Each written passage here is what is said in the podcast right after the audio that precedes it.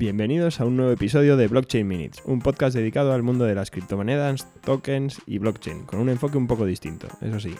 En nuestro podcast no hay precios, no hay burbujas y no vendemos humo. Hay historias, tecnología y realidades. Somos Raúl Marcos y Pablo Ventura y nos podéis escuchar en SoundCloud, iTunes o cualquier aplicación de podcast, así que no hay excusa. Por cierto, nos podéis preguntar dudas o proponer temas para nuestros nuevos episodios en nuestro canal de Telegram, Blockchain Minutes, todo junto. Hoy vamos a hablar de criptomonedas. ¿Qué tal, Raúl? Hola, ¿qué tal? Bueno, pues eh, eh, a ver, la idea es hablar del concepto de criptomonedas en general y luego del concepto de monedas, pero es decir, las, criptos que de verdad están diseñadas para, claro, al, final, al final le llamamos a todo criptomoneda por un poco por falta de, de término. Realmente son todas como fichas del casino y hay algunas que están diseñadas para ser pagos, como el origen de Bitcoin inicial era ser una moneda de pago, o otras como Ripple o Monero, Monero mientras que por ejemplo Ethereum, pues Ethereum no es una moneda, Ethereum es un ordenador descentralizado. Vamos a hablar del grupito de monedas. Justo, y que tú puedas pagar con Ethereum o con un token o con lo que sea, eso no convierte a en una moneda, de la misma manera que seguro que alguien te acepta un pago en pollos y no convierte a los pollos en una moneda, ¿no? Claro, aquí la, Aquí la, sí, pues, eh, tú puedes pagar con lo que te dé la gana, con lo que te acepten, entonces podrías decir, si te pones un poco purista, no, igual es cualquier cosa que me acepten es dinero. vale, no. La cuestión aquí es que es verdad que la línea se difumina mucho porque gracias a que esto es muy transmisible y que hay protocolos descentralizados para intercambio, pues es verdad que yo puedo pagar con pollos tokenizados y a ti te llega Ether. Entonces al final, pues los pollos tokenizados se acerca a un medio de pago. Pero vamos a hablar de las que están diseñadas específicamente para monedas. ¿y cuáles son? Pues son monedas que tienen eh, características más eh, cerradas, por así decirlo. Por ejemplo, Bitcoin. ¿no? Bitcoin no tiene smart contract eh, por diseño porque no quieren. Solo quieren que haga una cosa, que son pagos, que lo hace bien y que no tiene espacio para que la gente haga cosas raras. había un poquito de espacio, ¿no? Sí, hay, hay un cachito de, scripts que lo que hace es que en vez de ser abierto como, como Ethereum, tiene una serie de instrucciones aceptadas. Entonces eso permite hacer como, pues por ejemplo, bloqueos o preautorizaciones como, o, scrows, ¿no? el bloqueo del dinero y se libera después de tanto tiempo. Mm, exacto. Cosas así, pero está eh, muy, muy limitado. Exactamente. Y está centrado en dinero. Aunque luego ha habido gente que usando eso ha conseguido hacer cosas que no son dinero, pero bueno, es algo muy anecdótico. Entonces, tipos de monedas, pues eh, vamos a hablar, yo creo, podemos hablar de Bitcoin, de los Bitcoin, Litecoin, Ripple, que seguro que todo el mundo ha oído hablar. Y luego pues hay varios grupos, ¿no? Privadas, anónimas, hay varios sectores. Venga, perfecto. Pues empezamos con las... Bueno, Bitcoin ya hicimos un podcast entero sobre ella. Eh, sí, yo creo que Bitcoin ya lo tenemos descubierto. Sería cachondo repetirlo entero, pero, bueno, en otra ocasión. Eh, vamos a hablar un poco de Litecoin. Hmm. O Litecoin, la verdad es que cada día la llamo de una manera distinta. yo también. No sé, le llamo Litecoin. no sé. Sí, no, el Icon, creo, que lo dijimos un día, que básicamente es un, es un fork de Bitcoin, con la idea de que los bloques salen más rápido y eso, o sea, entonces es un poquito más rápido de confirmar tu pago. Puede ser confirmado en máximo dos minutos y medio. Y se al final es cuatro veces más de todo, ¿no? Los bloques en vez de cada 10 minutos salen cada dos minutos y medio. En vez de 21 millones hay 84, habrá 84 millones de Litecoins.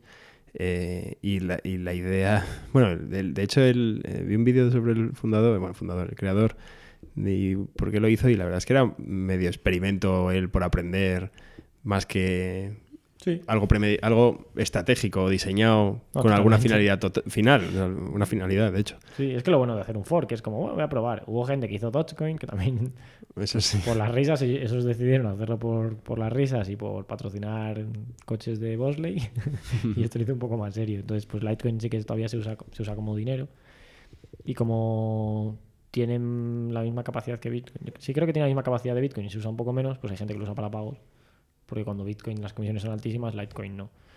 Y también se usa un poco de campo de pruebas de Bitcoin, como la misma, el mismo código, pues lo que funciona en Litecoin funciona en, Bitcoin. Pero bueno, es así la que más se parece a Bitcoin. Luego está Ripple, uh que Ripple es diferente. Ripple realmente empezó eh, antes que Bitcoin. O sea, lo que es el protocolo empezó antes que Bitcoin y no tenía blockchain. Blockchain lo trajo Bitcoin.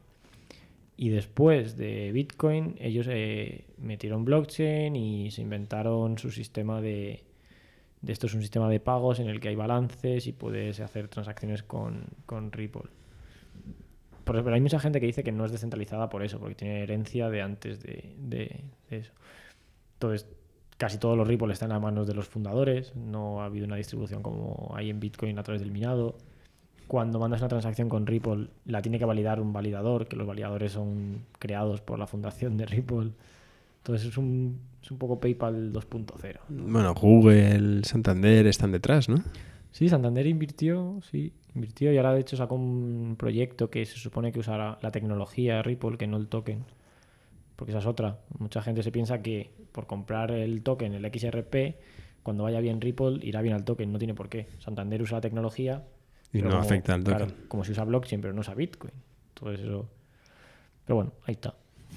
Sí, y, y- y- y bueno, y el mero hecho de que Santander y Google, grandes agentes centralizadores de poder, estén detrás de una... O sea, yo siempre que me preguntan de Ripple, yo digo lo mismo, digo, mira, sí, probablemente sirva para muchas cosas, pero no, no se puede comparar contra un Claro. Bitcoin o contra otros blockchains descentralizados que tienen una finalidad distinta. Claro. Punto, no- nada más, ni bueno ni malo. ¿no? Mm. A mí personalmente, pues a mí no me gusta, pero siendo pragmático, pues dices, bueno, seguramente tenga su hueco entre, pues eso, entre bancos y demás. pues, Probablemente sea interesante. Pero bueno, ahí está. Otro, por cierto, otro enhorabuena a una empresa española que está ahí en la cresta de la ola, ¿no? Totalmente. sí. Hemos dicho Santander y Google como si fuese lo normal. Bueno, pues eh, muchas veces no ocurren estas cosas. ¿no? O De sea hecho, creo que en, en la misma frase no, está- no han estado nunca. probablemente Santander y no. Google. Innovando de alguna forma, no creo. es probable, Con Apple Pay. justo, es verdad. Eh, ¿Qué más? Em, Vale. Pasamos a... Por Bueno, bueno, así algunas por mencionarlas, aunque tampoco sabemos mucho de ellas, de monedas así, pues hay otras ideas, como Nano, que es una moneda que se llamaba Railblocks, que lo que hacen es que solo mandas eh, ciertos datos, no mandas todo, entonces se supone que es mucho más rápido. Es bastante prometedora y la verdad es que no sé mucho. Pero bueno, que hay como ideas de po- podemos hacer dinero que funcione diferente a, Bitcoin, ¿no? No hace falta mandar todos los datos o quizá podemos sacrificar, eh, no sé, eh, descentralización a cambio de tener más dinero. De esas hay varias. Está Nano, está Decred. Entonces, hay bastantes ideas sobre, sobre ello. y si yo te preguntase, que el otro día vi una, una gráfica y ya, ah, la verdad es que no me quedé con los, no memoricé los números, pero si yo te preguntas, bueno, eh, con Visa ah, ocurren cientos, miles, decenas de miles, no, no sé decir, de transacciones por segundo. Con Bitcoin creo que se pueden... tal- 15, ¿no? 15 por sí, segundo, así. algo así. Eh, con Ethereum se puede más, pero ya hemos dicho que no es una moneda, pero bueno, y, y con Litecoin pues serán cuatro veces más por... Bueno, ahora no sé muy bien cómo era el tamaño del bloque de... No, serán igual. Litecoin, Serán también 10-15 por segundo, supongo. Pero Bueno, el, es que el no tamaño sé. de bloque es cuatro veces más pequeño de Litecoin. Ahí me Ah, ahí me te he pilla. pillado, te he pillado. Bueno, no lo sé, supongamos que es el mismo tamaño del bloque y son cuatro veces más rápido. Pero en, el caso es que si tuviésemos que usar hoy o diseñar un sistema de pagos para que funcionase al menos tan bien como Visa o se acercase, y es decir, básicamente que las transacciones se validen muy rápido y que puedan hacer muchas, o sea, que escale, ¿cuál dirías tú que es la solución que apunta, aunque no esté ahora mismo Es complicado porque por un lado, por un lado está la tecnología, ¿no? De qué tecnología es la mejor para esto, pero luego está por otro lado la de la adopción. Porque de qué vale que, yo qué sé, el nano, nano este, ¿no? Que nano tenga la tecnología brutal, pero todo el mundo tiene Bitcoin y las pasarelas de pago están integradas con Bitcoin y los bancos, el BBVA te deja comprar y vender Bitcoin y me cargar Bitcoin a tu tarjeta, pero no te deja cargar nano. Pues es un poco lo de VHS contra Betamax, ¿no? Bueno, pero tecnológicamente. O sea, luego sí, luego el mercado... Tecnológicamente es que como están todas tan tan en verde, o sea, no hay ninguna que pueda. Entonces, ideas como lo de Nano son interesantes, ¿no? Y, pero también pu- puede ser que Bitcoin diga, "Ah, esta idea es buena, la voy a implementar. Yo creo que para llegar a los niveles de Visa siempre va a hacer falta algo que no sea puramente blockchain. O sea, que Seguro. sistemas de segundo nivel como Lightning Network o igual es rollo como Ripple, de hay validadores que esos validadores, mm, su incentivo es que se van a una comisión y básicamente son servidores que responden peticiones, no tienen que minar, y entonces son infinitamente rápidos, puedes hacerlos. O igual una mezcla de todos. Pero hoy por hoy no hay ninguna. Hay muchas que cogen y dicen, no, eh, esto aguanta un millón de transacciones por segundo. Ya bueno, si tú coges y quitas la, escala- si quitas la descentralización, pues sí, Google también aguanta mil- un millón de transacciones por segundo. Sí, Entonces- estás perdiendo todo. Entonces, Pero- claro, entonces el uso del como monedas, que es de lo que estamos un poco hablando, para el uso efectivo como, como, como cash, como me ha ido la palabra en español, como Efectivo. efectivo, eh, estamos muy lejos de conseguirlo, ¿no? Entonces, en el fondo esto puede ser una... Pero el- las monedas no sirven solo para pagar en efectivo, también sirve para hacer transferencias al otro lado Claro. del mundo, sirven para muchas más cosas, ¿no? Entonces, eh, o sea, Claro. para pagar en un restaurante si necesitas que sea inmediato, para pagar un e-commerce, no. Claro, es que ¿Te la idea, igual? la idea original, que, a ver, igual en el futuro sí, pero la idea de yo voy a llegar con mi propio wallet, con mi propio nodo, y voy a pagar un café con Bitcoin y las transacciones van a ser gratis, pues hoy por hoy parece que no va a ser. Pero hay soluciones, o una de dos, o que la tecnología mejore mucho, o lo que yo también creo que va a pasar es que yo tenga mi Bitcoin en un, en un, en un gestor en- que, que él hace la transacción por mí, eso sí que es inmediato porque yo ya tenía el dinero depositado Claro. cosas así, cosas intermedias.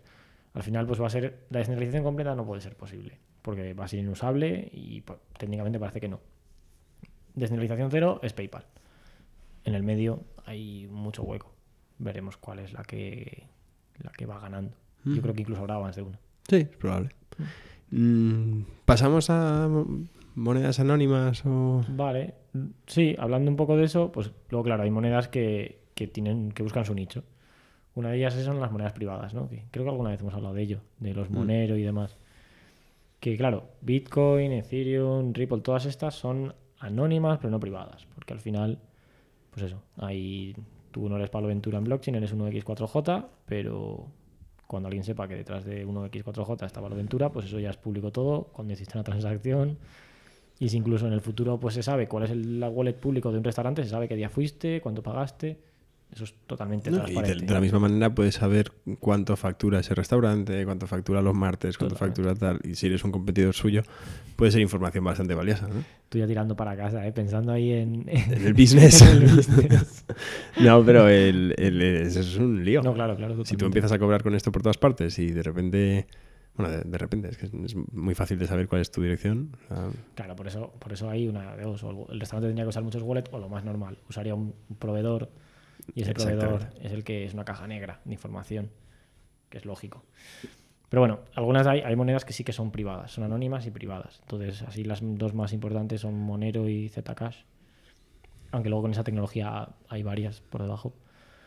Monero es, eh, es, es curioso, lo que hace la tecnología ah, es complicada, pero tiene sentido. Simplemente coge a, a grandes rasgos, si yo te quiero enviar a ti un Monero y alguien le quiere enviar un Monero a su tía, y así 10 parejas de personas, lo que hace es que yo le mando el monero a la tía de la otra persona y esa otra persona te lo manda a ti.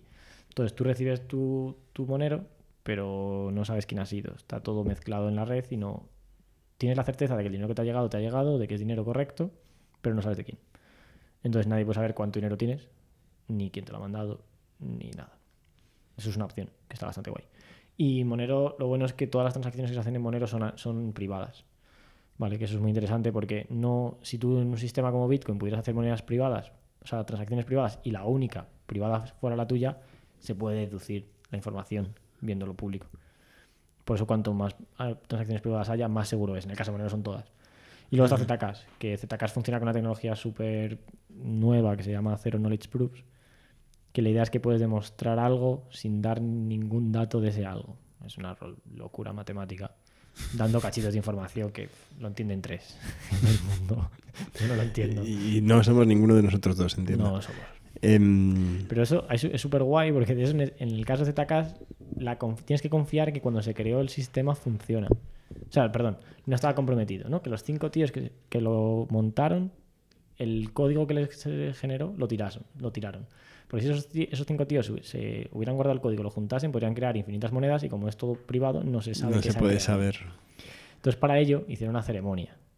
Le llaman la ceremonia, no me acuerdo cómo se llamó, la ceremonia de, no sé, de iniciación, llámale si quieres. Esto me lo contaste. Y es que es súper bueno porque, claro, eh, invitaron a gente independiente, a consultores independientes. Y hay un tío que está el, blo- el blog post por ahí, que luego lo pondremos por Twitter o donde sea, que cuenta lo que hizo para asegurarse, dentro de lo posible. Entonces el tío cogió una caravana, la forró de papel albal para que no le atacaran con donde le dieran los datos. Se compró cinco tarjetas SIM, cada una en un sitio diferente, en una estación de servicio. Eh, se compró eh, memorias SD y, las se puso GoPros apuntando a todas las ventanas para que nadie pudiera, pudiera acercarse al coche mientras estaba durmiendo. Dormía en el coche Y luego tenía que ir a un- con un ordenador a ejecutar el código. Entonces este código lo ejecutó un ordenador que compró por piezas, montó él, se fue a una mina. Pues estuvo pensando y dice que dedució que una mina era un sitio que había por internet porque había muchos mineros trabajando, pero que a la vez era muy despoblado. Entonces fue a la mina, hizo el código y una vez que lo hizo, eh, quemó y martilleó el ordenador. y entonces ya se fue para casa. Y lo cuenta todo, como en 20 páginas. Y es súper divertido. Es como, hay que estar de, de la olla.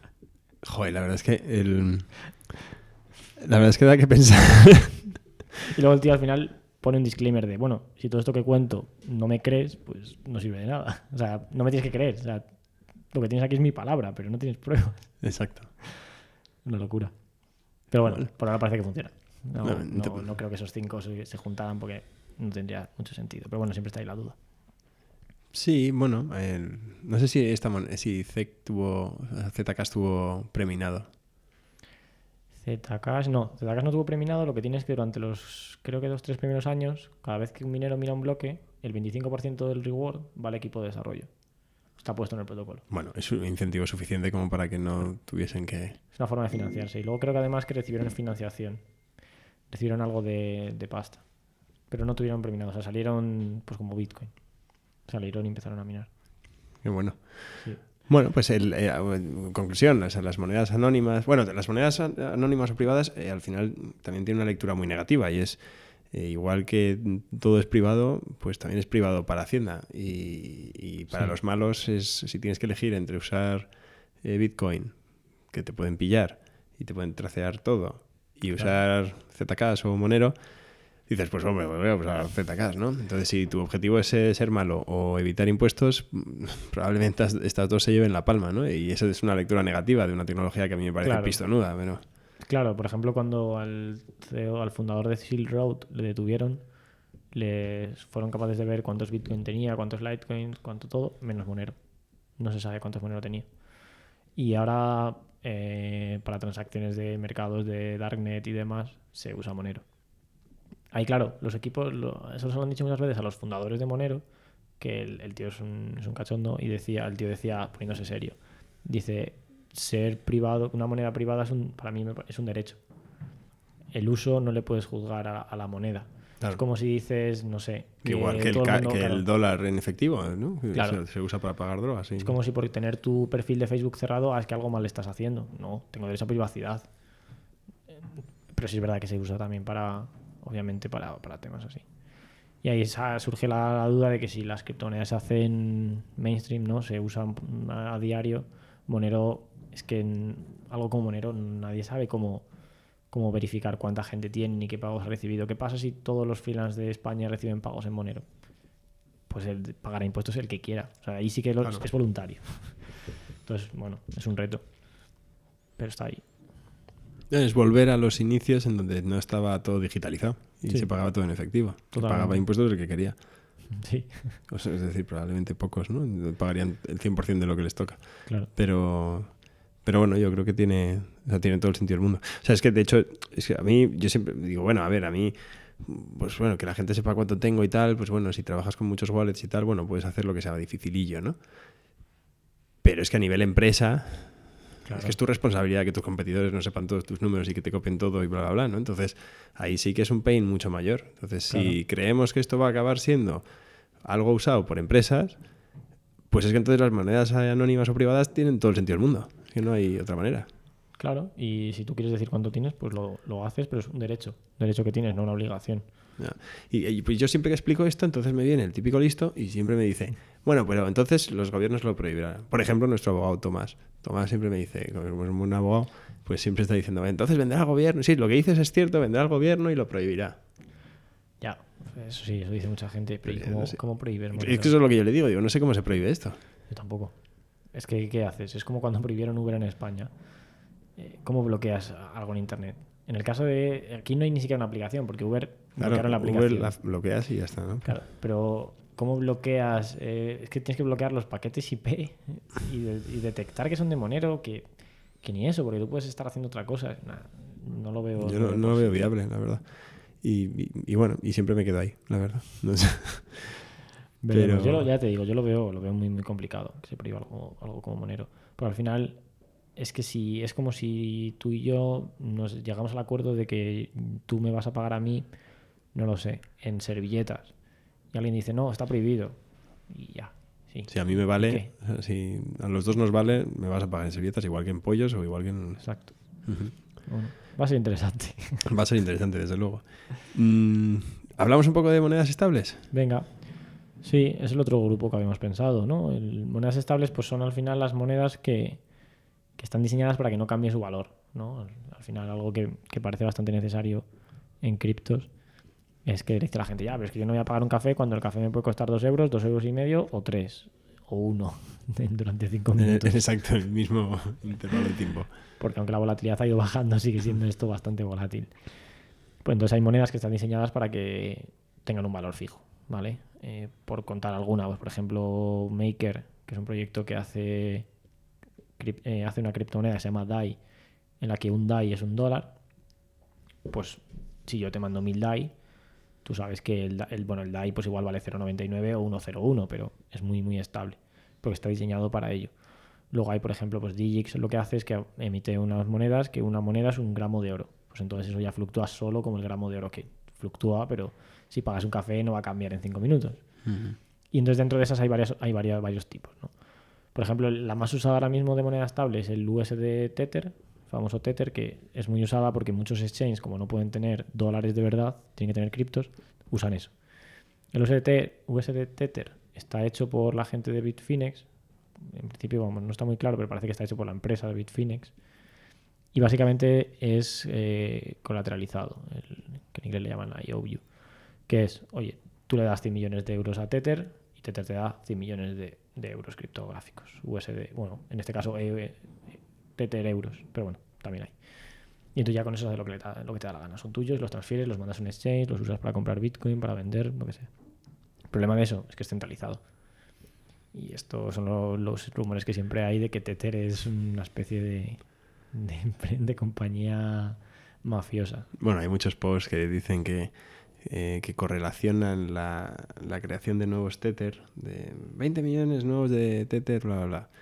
Que eso sí lo puedes ver, o sea, Mm. porque está en el Sí, blockchain. es público. eh, con subidas en el precio del Bitcoin los dos o tres días posteriores. Básicamente, eh, los de Tether están creando y están comprando, están comprando Bitcoins. Claro. Y, y eso implica muy probablemente que si están solo afectando, o sea, implica que muy probablemente estén haciéndolo solo para ellos, es decir, que estén imprimiendo dinero y se lo estén quedando. O eso eran un poco las líneas de estos rumores, ¿no? Claro, es que es eso- Yo entiendo las dos partes. Entiendo la parte de que es, es verdad que, la correlación es, es muy obvia.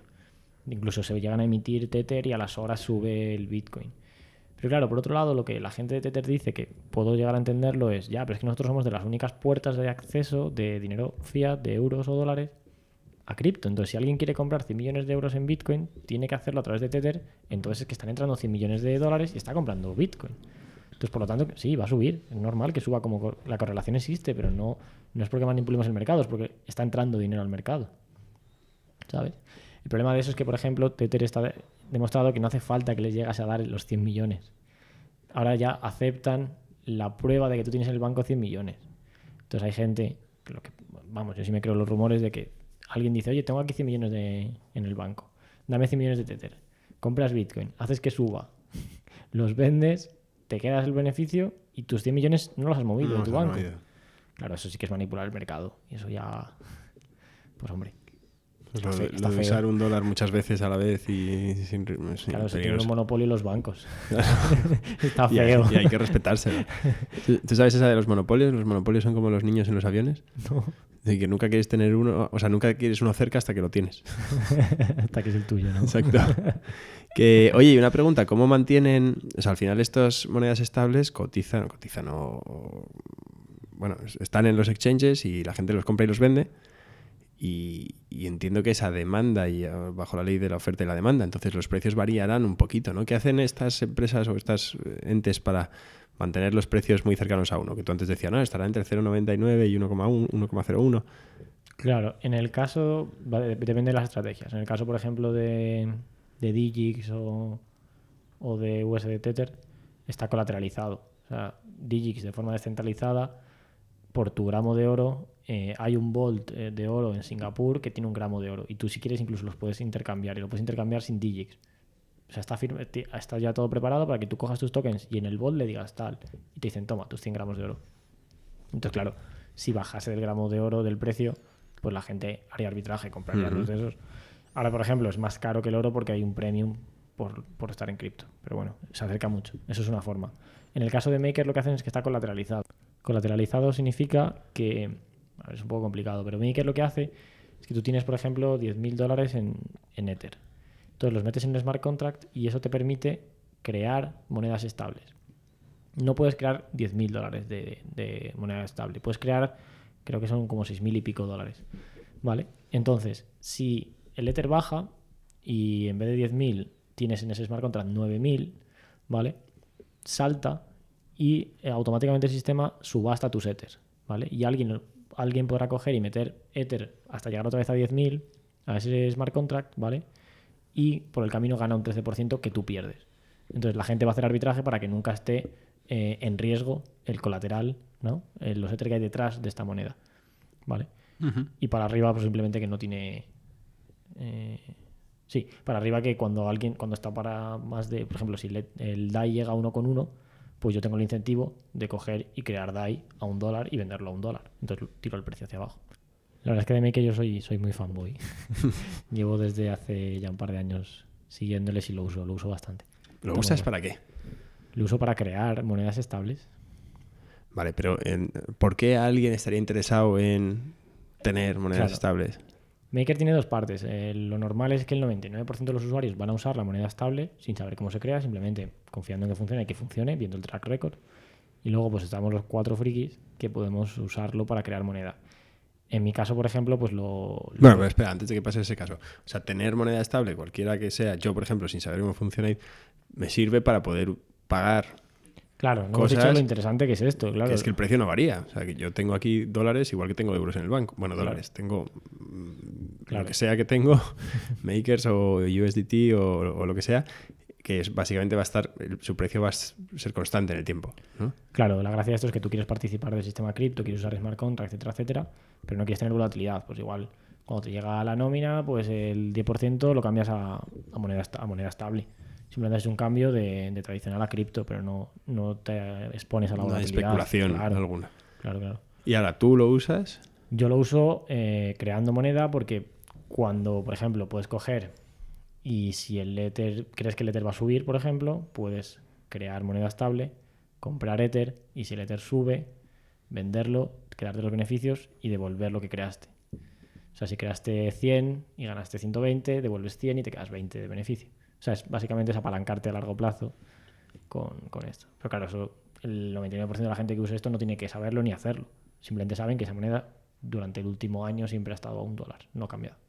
Pues ya está. Y que sí, como, si, como esto ya no tenía riesgo, tú apalancándote. ¿eh? Claro, pero por diversión. Esto es como cada, cada, cada mes un poquito más de riesgo, a ver qué pasa. Ok.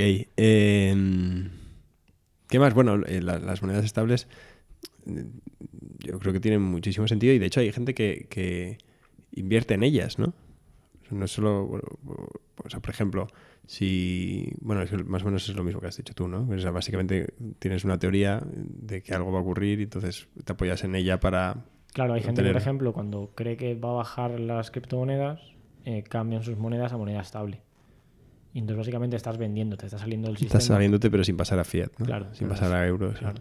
Si tú tienes 20 monedas y las quieres cambiar a, a euros, pues tienes que llevarlas a un exchange. Esto no, esto es descentralizado. Estás haciendo todo desde tu casa. Está bastante bien. Y luego, bueno, luego hay un último sistema, un tipo de monedas estables que hay varias, que son las que le llaman al, eh, como por así decirlo, como bancos centrales algorítmicos. Una moneda que cuando hay mucha demanda crea monedas y cuando hay poca demanda la destruye, buscando que el propio algoritmo pues mantenga el precio. Ahí la más conocida es la que antes se llamaba Bitcoin, que ahora se llama Basis, que es conocida, es bastante, se hizo conocida porque levantó como 100 millones en una ICO privada en Estados Unidos con Andreessen Horowitz, con, con todos los fondos gordos, y está ahí. Yo sinceramente no me la creo. No ¿Por me la- qué? no me la creo porque, bueno, yo al final digo que no me la creo, yo lo que pasa es que le- yo leo al- a lo que dice, por ejemplo, el, el CEO de Maker y lo que digo, lo que dice me parece que tiene sentido. Él dice que muy bien eso, en un sistema, en el día a día funciona, hay demanda, creo, en tal, destruyo, vale. Pero ¿qué pasa cuando hay una caída de verdad? Cuando baja todo un 80 o 90%. En este caso, Maker hace poco, con la caída del 80%, Maker aguantó. Pero en este caso, nadie se fiaría de la moneda. ¿no? Esto se pondría a destruir moneda, destruir moneda, destruir moneda, pero mucha gente ya tiene la moneda. No les puedes destruir no, la moneda. esa no la puedes destruir. Claro, estás destruyendo, estás reduciendo la masa monetaria, pero eso tiene un límite. Entonces hay muchas dudas de cómo aguantaría eso en una situación tan, tan complicada. Incluso el propio, claro, y el propio Basecoin en, en, en el white paper, la respuesta que daba no era buena. Dice, no, es que la gente va a confiar en, en Basecoin. Ya, pero es que esto va de no confiar. no va de que yo me tenga que fiar de que, de que se va a mantener la ilusión del dinero. Pero al final el dinero es una ilusión entre todos. Entonces, bueno, personalmente a mí no me gusta, pero Bueno, es otra opción. es otra opción. Igual luego es la que triunfa. Porque aquí también lo que hablábamos antes, también dependerá no solo de la tecnología, sino de la adopción. Si luego veis con los 100 millones que tiene los usa para hacer una tecnología muy buena y financiar que lo use PayPal, pues usaremos Basecoin. Y bueno, pues estaré tan contento. Sí, no, me molaría poder mirar por un agujerillo, ¿no? Pero Hombre, seríamos ricos. en general, ¿no? En cualquier cosa. Eh, bueno, pues oye, muy interesante. Eh, toca despedirnos, yo creo. Toca despedirnos. ¿Por qué toca despedirnos, Raúl? Cuéntanos. Nos vamos a tomar unas vacaciones. Nos vamos a tomar unas vacaciones. Vamos a acabar la. Vamos a- hemos decidido acabar esta temporada con este episodio. Y, y bueno, pues en, en- algún momento volveremos. Sí. Y, así os damos tiempo para que os pongáis al día, que muchos nos decís que nos da tiempo escuchar todo lo que hacemos. Pues mira, ahora tenéis deberes y nosotros a descansar. Me encanta esto que los podcasts ahora sean como las series, que tenemos temporadas. ¿Has visto? ¿A quién fichamos para la segunda temporada? Exacto. Hay que traer a un fichaje. Podríamos fichar a, a una chica. Pues sí, hace falta.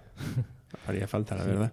Molaría. Bueno, oye, ahí te lo dejo en el tejado. Vamos a pensar. Tenemos pendiente la segunda temporada que ya tendremos invitados. Eso sí que es la, la novedad de la segunda temporada. Exactamente. Por ejemplo, tenemos que traer a, a Cristina Carrascosa, Tenemos que traer a que ya la Cristina. hemos invitado. Mm. Y haremos un esfuerzo por traer a gente interesante. No se me ocurren muchas más chicas, la verdad. Pero bueno, habrá gente interesante seguro. Ok, Raúl, pues nada. Un Muy placer. bien. Hasta dentro de unas semanas. Adiós. Hasta luego.